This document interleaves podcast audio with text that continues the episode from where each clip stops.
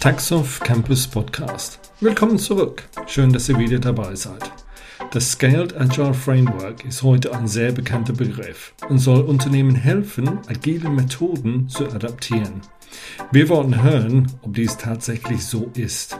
Und ich freue mich heute mit Michaela Kielberger sprechen zu können.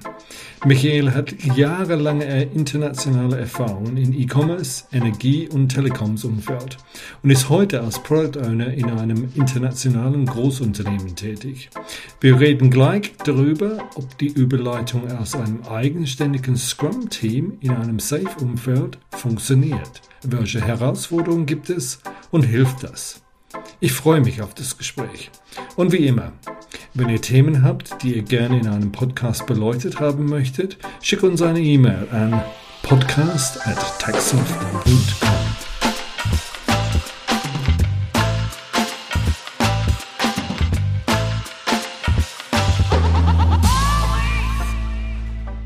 Hallo Michaela. Hi Ashley. Wie geht's dir heute? Ja, alles gut. Ja. Danke. Wie geht's dir? Ja, alles gut, alles gut. Wie war dein Arbeitstag? Erfolgreich, hoffe ich. Wunderbar. Aus, wie immer. Wie immer. Aus Product Owner. Und das ist eigentlich das Thema, was wir heute besprechen wollten. Das Thema Product Owner und vor allen Dingen Product Owner im agilen Umfeld, aber auch Product Owner in einem, ist so einem Großunternehmen. Und vielleicht mal so die, die Unterschiede und die Herausforderungen, die man in so einem Umfeld hat. Ähm, aber fangen wir erstmal an aus Product Owner in einem agilen Umfeld. Was sind dann eigentlich deine Haupt Hauptaufgaben? Was, was musst du eigentlich tun? Also du kannst es dir gerne so vorstellen, dass ein Product Owner ist äh, wie eine Art CEO mhm. für das eigene Produkt. Das mhm. heißt, du musst die ganze Vision haben. Was sollte denn dein Produkt, Produkt tun? Ähm, du sollst stets den Kunden im Vordergrund haben und dann bist du dafür ähm, da, dass du halt ähm, ja, die ganze, das ganze Prozess der Entstehung des Pro Produktes bis mhm. zum Market Launch und bis zum, zum ähm, Lifecycle mhm. auf dem Markt einfach mal äh, begleitest, äh, mitgestaltest und dein, dein Team so richtig steuerst, dass das Produkt zu meinem Erfolg wird. Mhm. Und wenn du sagst ein Team, welche ähm, Arten von Leuten hat man typischerweise im Team? So Entwickler, UX, UI, gibt es aber auch andere Leute, so die wirklich ein Produkt gestalten von der physikalischen Seite oder kommt es darauf an, was das für ein Produkt das eine ist? Eine gute Frage und mhm. das ist, denke ich, keine einfache Frage, weil du hast ja unterschiedliche Produkte. Mhm. Wenn wir jetzt über Jeans als Produkt reden, wirst mhm. du halt andere Aufgaben haben, weil es ja ein physisches Produkt ist, mhm. äh, als wenn wir jetzt, sag ich, sagen wir mal, über eine mobile App oder eine Webseite sprechen, wo du dann als Product Owner die verantwortest. Mhm. Da, da wird dein Team anders sein und aus mhm. anderen Skills oder Kollegen bestehen. Wenn wir jetzt ähm, ein, eine digitale User Experience oder ein Produkt nehmen, mhm. dann sicherlich brauchst du Designer, die dir so eine Experience ähm, gestalten können und kreieren können. Du brauchst Entwickler, die dir sowas bauen. Du brauchst Tester, die das nachtesten können. Sicherlich bist du dann derjenige oder diejenige, die auch mitmacht und mhm. mitgestaltet und äh, mittestet. Ich würde sagen, mitentwickelt, mhm. ähm, vielleicht auch, ja. wenn man sich das zumutet, aber eigentlich theoretisch ist das äh, nicht Bestandteil deiner Product Owner Rolle. Mhm. Deine, deine Aufgabe ist eigentlich, die Vision äh, über das ganze Produkt parat zu haben, zu, die zu kreieren, die zu gestalten, damit du halt weißt, wo der Weg hingeht mhm. und damit du das an dein Team kommunizieren kannst. Und äh, dann diese Vision in unterschiedliche Customer Journeys, User Stories und halt mhm. kleinere Elemente ähm, zu, ähm, zu verteilen mhm. und so priorisieren, dass dein Team immer weiß, wo der Weg hingeht Mhm. Und was sind jetzt so die wichtigsten Aufgaben, Meilensteine, die man erreichen muss, mhm. damit man dann zu, zu einem gewissen Zeitpunkt mit dem Produkt entweder im Markt launcht oder halt eine große Verbesserung auf den Markt bringt mhm. oder ähnliches. Mhm. Und du bist dann eher im, ich sag so im digitalen Umfeld unterwegs und du bist ja, auch genau. in einem Großunternehmen.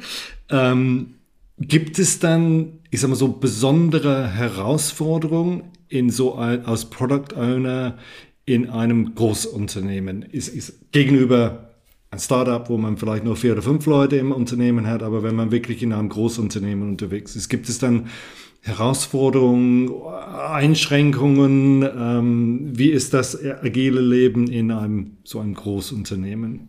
Ja, also wenn wir uns das aus diesem, dieser Perspektive der Agilität anschauen, dann würde ich sagen, wollen alle äh, schneller, besser, äh, effizienter, kostengünstiger und so weiter arbeiten, je nach der Priorität. Manchmal gibt es auch viele Prioritäten, die sich zusammentun und dann muss man richtig balancieren. Ich denke, dass der Unterschied zwischen einem Startup oder einem kleinen Unternehmen versus einem Großunternehmen ist die Komplexität und Anzahl der Stakeholder, die man einbeziehen muss. Mhm. Und mhm. zwar ähm, geht es nämlich darum, dass in einem Startup, wenn ich einfach ein hypothetisches Beispiel mache, dann hat man im Team fünf Leute, sechs Leute, ähm, paar Designer, paar Entwickler, paar Tester, dann den Product Owner sicherlich.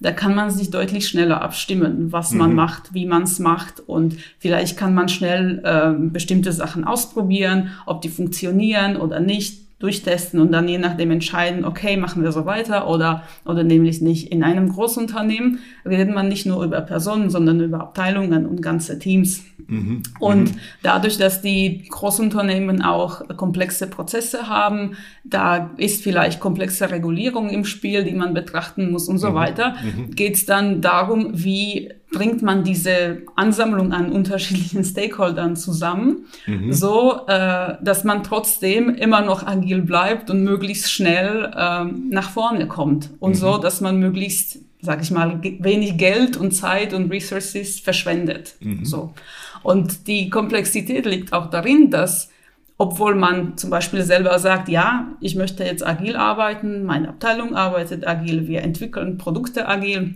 es ist nicht gegeben, dass alle Abteilungen genauso arbeiten. Mhm. Daher, da hat man schon immer wieder, sag ich mal, einen Zusammenstoß oder so ein Clash von unterschiedlichen Welten, wo halt bestimmte Abteilungen und Teams zwar agil arbeiten und mhm. ähm, ja, schnell unterwegs sein wollen. Und gleichzeitig äh, hat man Abteilungen, die zum Beispiel immer wasserfallartige Methodologien mhm, verfolgen, mhm, mhm. weil es nämlich zum Beispiel zu dem, was sie machen, gerade passt. Mhm. Stichpunkte dazu Scout Agile Framework. Ähm, 2011 wurde das eingeführt. Mittlerweile sind wir bei SAFE 5. Ähm, mhm. So, das heißt ja zehn Jahre später. Und wenn man da liest, ähm, Safe Agile Framework ähm, beschreibt, wie agile Methoden auf Unternehmensebene genutzt werden können. Das ist sagen so die offizielle ähm, Positionierung von Safe. Hilft das? Hast du auch in so einem Safe-Umfeld gearbeitet und, und hilft dieses Framework, um genau diese Komplexitäten, die du beschreibst in einem Großunternehmen, zu vereinfachen oder gar wirklich wegzuräumen? Das ist eine gute Frage und interessante Frage und eigentlich ziemlich passende, weil ich gerade vor kurzem so eine Erfahrung machen konnte oder machen kann. Und äh, zwar ähm, habe ich halt die Möglichkeit gehabt, an einem Projekt zu arbeiten, welches äh, diese Safe-Methodologie halt benutzt. Ähm, ich sage mal so, Safe wird jetzt nicht ähm, die Lösung für dein Produkt mhm. sein. Mhm. Safe wird dir, dir als Product Owner jetzt nicht das abnehmen, wie man das Produkt strukturiert, wie man rangeht, wie, mhm. wie man die Kundenbedürfnisse erfüllen möchte oder kann. Ähm, Safe ist aber, denke ich, ein ganz nützliches Werk dazu, um einfach mal solche komplexe Umgebung, wie man das halt in Großunternehmen hat, äh, besser zu strukturieren, transparenter zu machen und vom Anfang an, also vom Anfang an des, des Projektes, äh, möglichst äh, alle relevanten Stakeholders, Teams, ähm, ja, einfach mal mitzubeziehen und, und äh, transparent aufzustellen, wo man steht, was, was liegt vor einem, was erwartet einen und ähm, möglichst versuchen, es in kleineren Abschnitten zu planen, statt in Jahresplänen oder Monatsplänen, so dass man dann eher in kleineren Iterationen nach vorne kommt, gemeinsam, statt äh, einzeln in, sage ich mal, so Silos, wo halt Abteilungen vielleicht untereinander nicht sprechen oder sich nicht abstimmen. Und wie habe ich mir das vorzustellen? Du sagst, dass die Komplexität damit verringert werden kann, aber gibt es eine bestimmte Art von Zeremonien, die man einhält, nicht nur innerhalb eines, eines Teams, sondern auf der, ich sag mal so, auf der Programmebene gibt es dann Zeremonien oder, oder Events, die einem helfen, um diese Komplexität vielleicht erstmal darzustellen und dann zu reduzieren? Also ähm, ja, das auf jeden Fall, um mhm. auf die Frage zu, die, zu antworten. Das ist gut, äh. danke. also ähm, Safe basiert grundsätzlich auf Agile. Mhm. Methoden. Das heißt, die Zeremonien, die man so aus reinem Scrum zum Beispiel kennt, wie Daily Stand-up-Meetings, mhm. die halt sehr kurz sind, oder äh, Meetings mit dem ganzen Team, wo man halt über bestimmte Themen, Features, Funktionalitäten näher spricht, um die einfach mal besser zu verstehen und zu definieren, die gibt's weiterhin. Eine Retrospektive für jede kleine Iteration, für jeden mhm. Sprint und so weiter.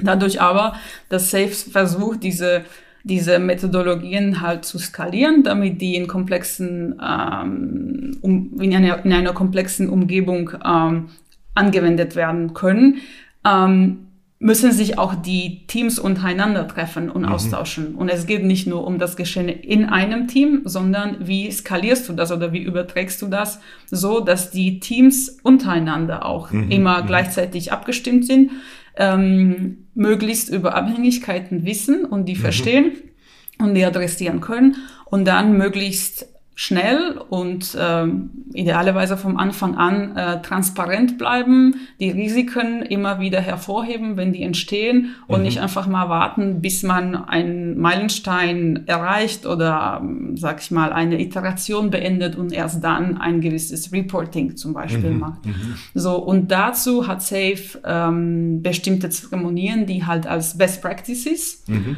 ähm, on top von dem, was man von dem ganzen agilen Arbeiten kennen, dazukommen.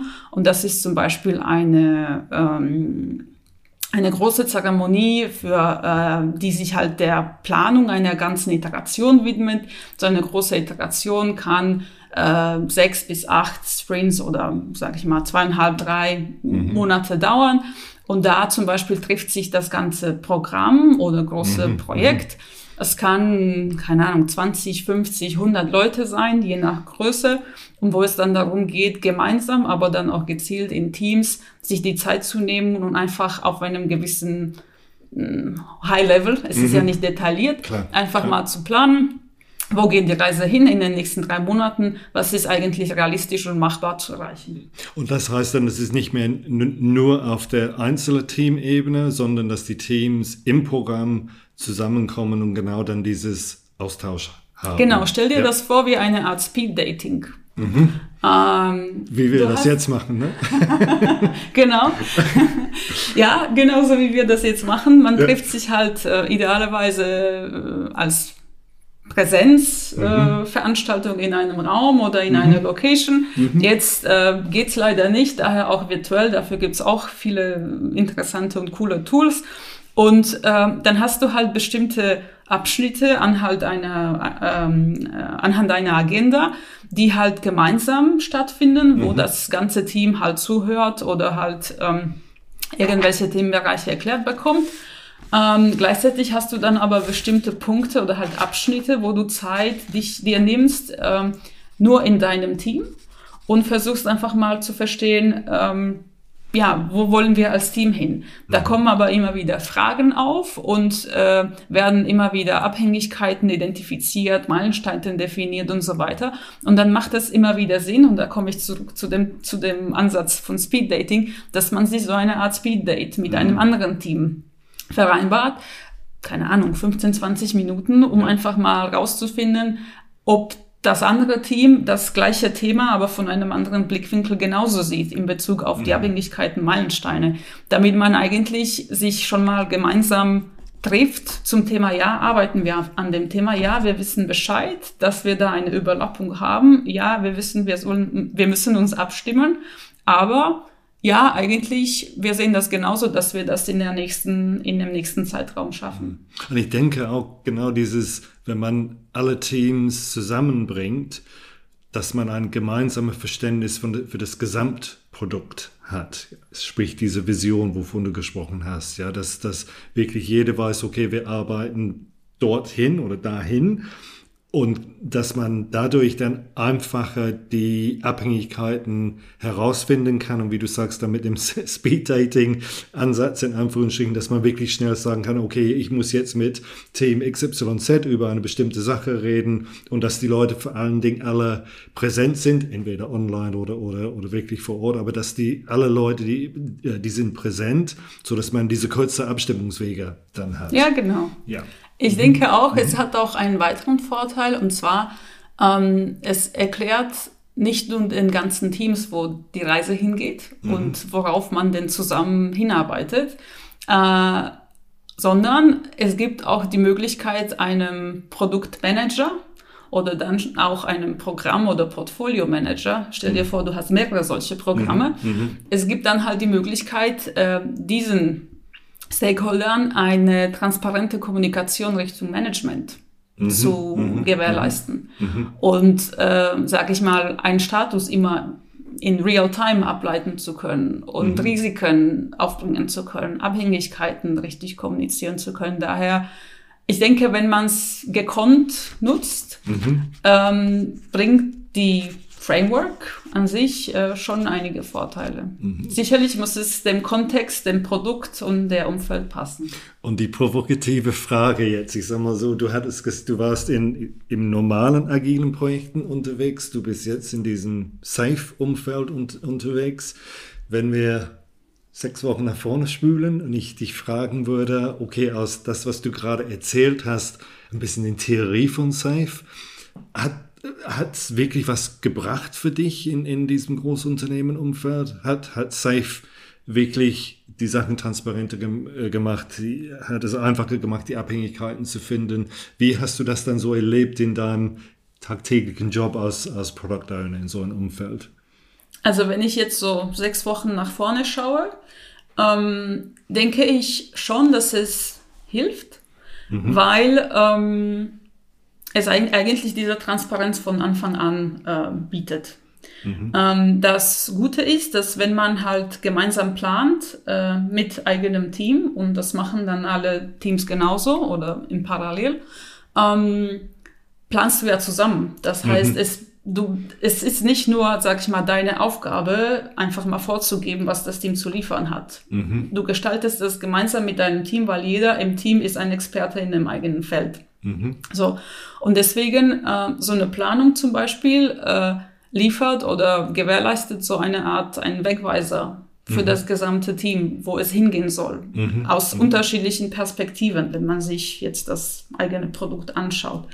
Und ähm, es wird dir jetzt als Product Owner nicht die Aufgabe äh, irgendwie ähm, entnehmen, dass du immer noch äh, deinen Kunden im Fokus haben genau. kannst, dass mhm. du musst dass du immer noch überlegen musst, wie werden die Customer Journeys gestaltet, wie mhm. werden die User Stories geschrieben, welche Funktionalitäten ergeben sich daraus und mhm. was muss das Produkt haben, um einfach mal ein cooles Produkt zu sein, mhm. wenn es dann auf dem Markt ist oder wenn dann die, die nächste Verbesserung halt kommt. Aber es gibt dir immer noch eine Art ähm, Guide mhm um, die du immer noch an der Hand hast. Mhm. Und da kannst du ein bisschen rückblicken. Ach ja, was haben wir uns da so überlegt? Wie wollten wir das machen? Sind wir gut on track oder auf mhm. dem Weg? Mhm. Ähm, sind wir immer noch, gehen wir immer noch die Richtung, die wir, die wir uns vorgenommen haben? Wenn es sich ergibt, hey, wir sind gerade blockiert, wir können nicht weitermachen, dann gibt es dir die Möglichkeit zu sagen, ja, das, was wir uns da vorgenommen haben, ist vielleicht nicht das Passendste. Lass mhm. uns mal überlegen, wie der neue Weg jetzt aussehen soll. Mhm. Daher diese Art Kontrolle und es hilft dir als Product Owner, deine Vision nicht zu verlieren. Wo mhm. möchtest du denn hin? Also stell dir mhm. das vor als eine Art äh, Lighthouse, mhm. der dir dann immer Leuchtturm, halt leuchtet, ja. Mhm, Leuchtturm, mhm, genau und äh, gibt dir halt die Richtung vor. Und ich denke auch, dass wenn du abhängig bist von jemand anders, du brauchst etwas von jemand anders, um dein Produkt zu bauen, du brauchst ein bestimmtes Stück Software von jemand anders, dass du auch früher das ansprechen kannst und, auch sehen kannst, gut, wie ist die Planung dann von dieser externen Team, dass du, so dass du dann dein Produkt insgesamt sehen kannst, auch mit den Inputs von den, von den anderen Teams. Ja, also das mm, Safe baut auch auf aus dieser Hinsicht auf den agilen Prinzipien, die halt hervorsehen, dass du in eher lieber in kleinen ähm, Increments oder in kleinen Abschnitten arbeitest, mhm. am Ende deren immer halt möglichst ein Produktteil, welches Mehrwert bietet, dasteht. Und ähm, hier im Safe wird das weitergelebt oder mhm. fortgeführt. Das heißt, es gibt nicht nur die kleinen Iterationen, die man im agilen Sprint nennt und in Safe jetzt äh, Iteration, sondern es gibt auch diese sag ich mal, sechs, acht Sprints oder zwei, drei Monate mhm. langen mhm. Abschnitte, mhm. die man dann halt plant und wo auch am Ende eine Art Retrospektive mhm. vorgesehen mhm. ist, eine Art Demo-Session mhm. mhm. vorgesehen mhm. ist, wo es dann nicht darum geht, Team A hat das und das geliefert, Team B mhm. hat anderes mhm. geliefert, mhm. sondern was haben wir als ganze Programm ja. gemeinsam ja. Ende zu Ende geliefert. Ja. Und ich denke, dann wird's spannend, weil dann kannst du vom Anfang an in Schritten sehen, wie das Produkt entsteht. Und gibt es irgendwas, was dir fehlt im Safe-Umfeld? Gibt es etwas, wo du sagst, oh, es wäre schön, wenn ich noch ein bisschen mehr von A, B oder C hätte? Oder, oder, oder denkst du, dass dieses Framework gibt wirklich so viel vor? Klar, man, man muss es leben und, und jeder muss, muss, muss seinen Beitrag dazu leisten. Ähm, gibt es genug vor oder gibt es irgendwelche Punkte, wo du sagst, sagst Mensch, nee, es wäre gut, wenn wir in dem Umfeld ein bisschen mehr Hilfe bekommen könnten oder ein bisschen mehr Struktur oder Guidance bekommen könnten oder ein Best Practice in einem bestimmten Umfeld? Also ich denke, es hängt vom Produkt, von der Umfeld und von dem gemeinsamen Setup. Mhm. Ähm, aus meiner Erfahrung, es ist interessant zu beobachten, wie unterschiedliche Abteilungen, Kollegen mit dem Thema umgehen und wie schnell oder langsamer mhm. so ein Thema gelebt wird.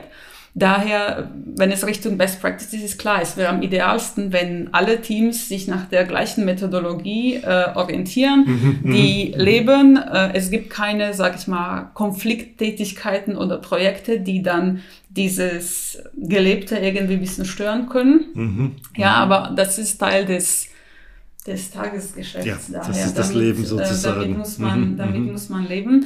Daher die Realität ist halt so, dass einige Teams so eine Methodologie eher nutzen, vielleicht eher fortgeschritten sind, die anderen vielleicht auch durch die Natur des Produktes oder des Komponents, welches die bauen oder kreieren, ähm, es nicht so voll durchleben können.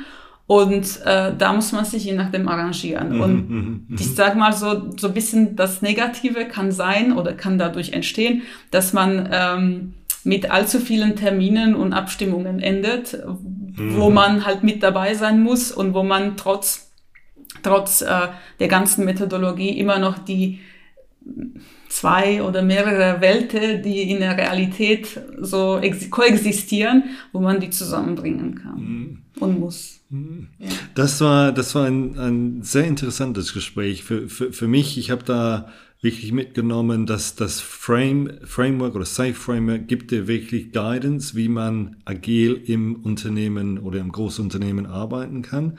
Und vor allen Dingen, das zwei Punkte äh, sind bei mir wirklich im Kopf geblieben. Einmal das Thema Vision, eine gemeinsame Vision auf der Programmebene und nicht nur auf, den, auf der, ich sag mal so, den Teamebene. Und die Früherkennung von Abhängigkeiten beziehungsweise die Möglichkeit, früh mit anderen Teams zu planen, dass man äh, wirklich insgesamt ein, ein, ein Erfolg hat. Ja? Ähm, aber der PO wird nicht ersetzt durch Safe. Da gibt es immer noch eine Rolle als PO in diesem Umfeld. Ja, das ist ja, auch gute Zusammenfassung, Ashley. Das ist doch schön für dich. Michaela, das war super. Vielen, vielen herzlichen Dank für das Gespräch. Danke, dass du Zeit für uns gefunden hast. Vielen Dank für die Einladung. Und war ich, Spaß und ja. hat Spaß gemacht. Und ich würde sagen mal bis die Tage, ja? Bis die Tage, danke. Tschüss, ciao. ciao. Taxoff Campus Podcast. Der Podcast für Software- und IT-Professionals. Im Taxoff Campus Podcast beschäftigen wir uns mit einem breiten Themenspektrum, um euch zu helfen. Praxisfragen zu Technologie, aber genauso Fragen zur Umsetzung, Prozessen oder Projektorganisation. Danke, dass ihr dabei wart. Euer Taxoff Campus Podcast Team.